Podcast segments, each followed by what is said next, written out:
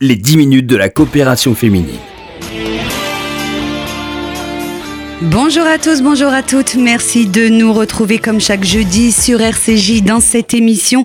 Nous allons parler aujourd'hui d'enfance, d'enfance en difficulté. Bonjour Evelyne Fabricant. Bonjour. Merci d'être avec nous. Vous êtes responsable du soutien scolaire à la coopération féminine et vous êtes venue accompagnée de l'une de vos bénévoles, Denise Guénassia. Bonjour à vous également. Bonjour. Merci d'être avec nous.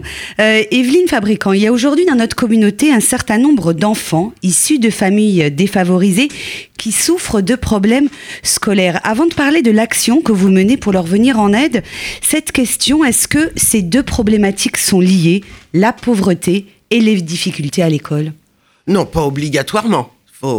Il peut y avoir des difficultés à l'école dans n'importe quelle famille. Le problème, c'est que quand on est dans une famille défavorisée ou qui a des problèmes d'argent, euh, trouver de l'aide, c'est plus difficile, c'est souvent de l'aide payante. Or, nous, nous sommes bénévoles, donc on apporte toute notre gratuité, notre savoir-faire, tout ce qu'on veut, bénévolement. Et ça, c'est très important pour certaines familles. Alors, Denise Guénassia, vous faites partie de cette petite équipe de bénévoles de la coopération féminine qui œuvrait euh, auprès de ces enfants. Racontez-nous votre expérience. Depuis combien de temps euh, exercez-vous cette activité? Euh, Je pense que ça doit faire depuis mon arrivée à la coopération féminine. je pense qu'il doit y avoir 6 ou 7 ans, comme ça. Je fais ça régulièrement parce que je ne me suis jamais guérie de ce métier d'enseignante. Vous, êtes, vous avez été enseignante Depuis le début de ma vie et je crois que j'ai tout fait dans ce métier.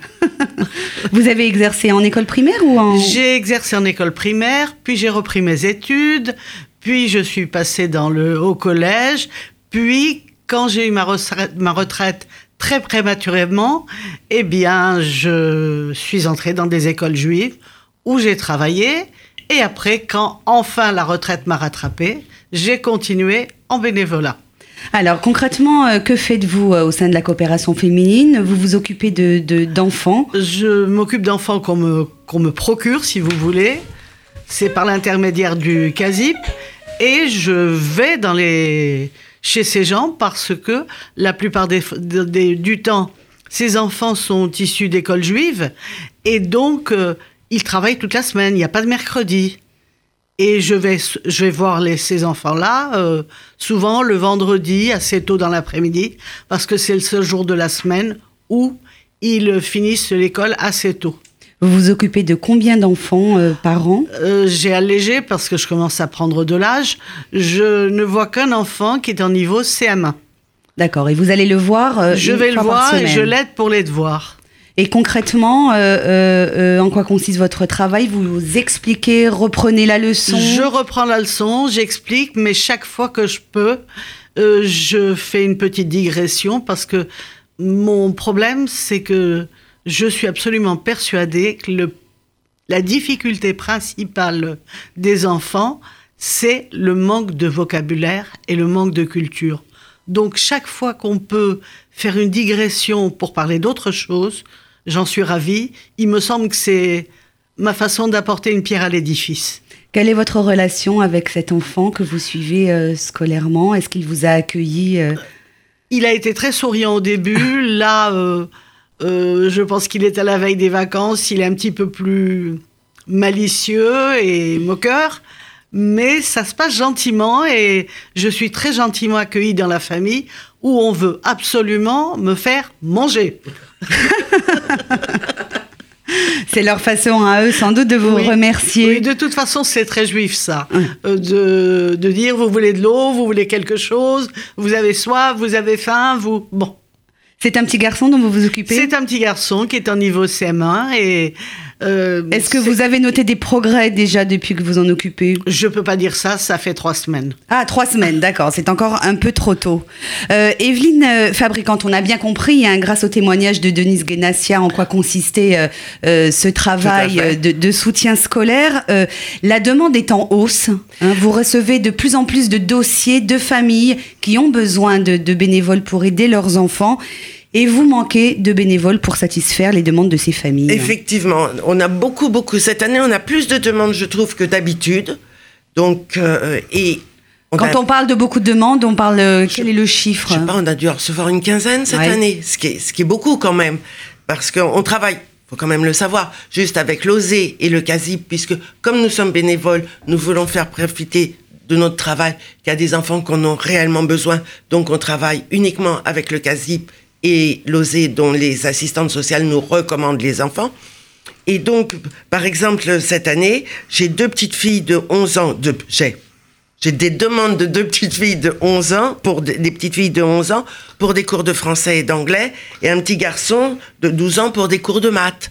Et sont en attente. Qui sont en attente. Et là, j'ai un besoin urgent de bénévoles. Alors, quelles sont les compétences requises pour exercer cette activité? Denise a été enseignante pendant toute sa vie, pas forcément obligatoire. hein. Pas forcément obligatoire. Moi, moi-même, je m'occupe de deux petites filles. Oui. J'ai jamais été enseignante. Ça se passe très très bien. Ça fait trois, trois, quatre ans que je les ai. Et ce premier trimestre, elles ont eu toutes les deux les encouragements des professeurs. Donc, toute la famille est contente et moi aussi, et je les félicite. Donc, en fait, je crois que c'est le bénévolat, c'est juste une envie de donner. Et avec cette envie, c'est sûr qu'on arrive à faire quelque chose. Alors, lorsqu'on est bénévole à la coopération féminine pour le soutien scolaire, on n'est pas pour autant isolé, même si on se rend au domicile des familles régulièrement. Vous avez créé un petit groupe euh, de parole et de soutien. Exactement. J'ai créé il y a quelques années le club Aleph. Parce que justement, je voulais pas que moi quand je suis rentrée, il n'existait pas, je me sentais isolée, je me suis dit faut trouver une structure pour juste les bénévoles du soutien scolaire parce qu'on peut faire face à certains problèmes. Moi qui ne suis pas euh, enseignante, quand j'ai quand je trouve, me trouve face à un problème, je suis bien contente d'avoir à côté de moi Denise, qui est professeure, qui peut me donner un conseil, où on peut en discuter si c'est un peu plus compliqué. Il n'y a pas que moi. Et il n'y a pas que Denise. Ce sont des réunions qui sont vraiment charmantes. On arrive, euh, on se prend un petit café, on bavarde, ça fuse de tous les côtés, et finalement on apprend énormément de choses.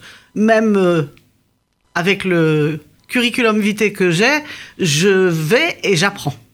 Quelles sont les problématiques, euh, par exemple, que peuvent rencontrer les, les bénévoles euh, euh, qui font du soutien scolaire? Par exemple, que faire face à un enfant qui a... euh, comment on appelle ça? Qui a des difficultés dans une matière. Comment, comment l'intégrer dans cette matière? Comment, comment faire qui, pour qu'il s'intéresse, qu'il soit...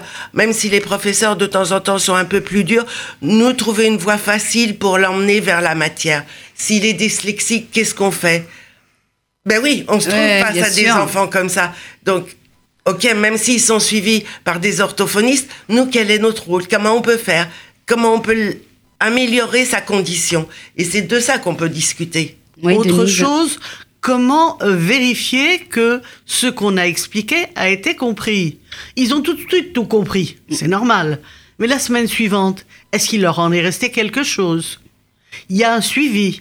Il y a aussi les relations avec les parents qui assistent au cours et à ce moment-là, on n'est pas tout à fait à l'aise, ou alors n'assiste pas au cours et à ce moment-là, on se dit euh, peut-être que c'est pas exactement ça qu'ils attendaient. Euh, les parents, c'est très important. Ce sont eux finalement qui euh, font le lien entre l'enfant et le et le professeur et l'école. Ils sont extrêmement importants. On comprend bien hein, en vous écoutant que c'est un rôle euh, très important euh, avec euh, plusieurs déclinaisons, la relation avec l'enfant, le travail scolaire, la relation également avec les parents. Juste d'un mot, Evelyne Fabricant, cette activité, si on s'y engage, elle, est, elle a une forme de contrainte, c'est-à-dire que si on décide de suivre un enfant, on n'arrête pas au bout de 15 jours. Exactement, tout Il à faut fait. de la régularité. faut de la régularité. On s'engage au moins pour un an. Bon, alors c'est vrai que si on veut partir en vacances, en dehors des vacances scolaires, bon, la famille comprend très bien qu'on saute un cours, voire deux. On arrive à le rattraper. On est quand même Souple. souple. Mais on, on prend quand même un engagement sur l'année. Je vous dis, même les vacances, mais il faut, c'est pas pour 15 jours, ça c'est clair. Parce que sinon, l'enfant, si on, lui, ch- si on le change de bénévole tous les 15 jours, ça peut aussi le déstabiliser. Et ça serait dommage, puisque nous, on est là que pour le rassurer et pour l'aider. Donc, c'est vrai que ça demande un tout petit engagement. Oui, Denis. Ça demande un vrai engagement, en ce sens que pour les horaires, c'est difficile. Et on se rend au domicile des, des familles, bien évidemment. Souvent, il hein. s'agit d'enfants très jeunes. Il n'est pas question de les laisser comme ça aller dans les rues. Et ce sont des enfants qui ont un emploi du temps extrêmement important. Dans une école juive, il y a ce que l'on appelle des cours de Kodesh, à savoir des cours d'ense- d'enseignement religieux, plus des cours de Chol. Et euh, c'est quelquefois un petit peu au détriment des matières que je trouve très importantes, comme, comme l'histoire, comme la géographie, qui permettent à l'enfant de se structurer. Ceci dit, je ne suis pas professeur de maths et je crois que c'est le plus grand manque. Quels sont les concrètement euh, euh, vous appelez euh, au, au- vous lancez un appel en direction des personnes qui pourraient être intéressées euh, par euh, cette activité de bénévolat. Euh, concrètement aujourd'hui, quels sont les besoins concrets dans l'immédiat? Concret, des, des personnes qui peuvent donner des cours de français, anglais et maths.